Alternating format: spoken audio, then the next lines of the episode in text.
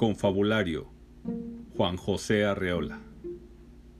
El prodigioso miligramo.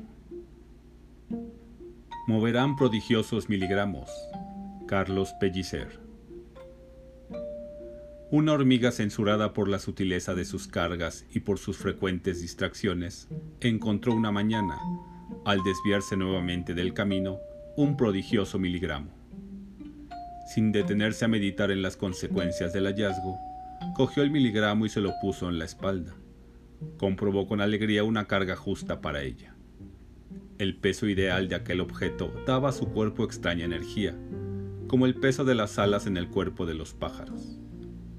En realidad, una de las causas que anticipan la muerte de las hormigas es la ambiciosa desconsideración de sus propias fuerzas. Después de entregar en el depósito de cereales un grano de maíz, la hormiga que lo ha conducido a través de un kilómetro apenas tiene fuerzas para arrastrar al cementerio su propio cadáver.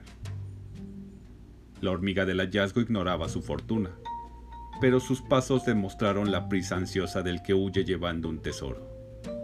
Un vago y saludable sentimiento de reivindicación comenzaba a hinchir su espíritu. Después de un larguísimo rodeo, hecho con alegre propósito, se unió al hilo de sus compañeras que regresaban todas, al caer la tarde, con la carga solicitada ese día. Pequeños fragmentos de hoja de lechuga cuidadosamente recortados. El camino de las hormigas formaba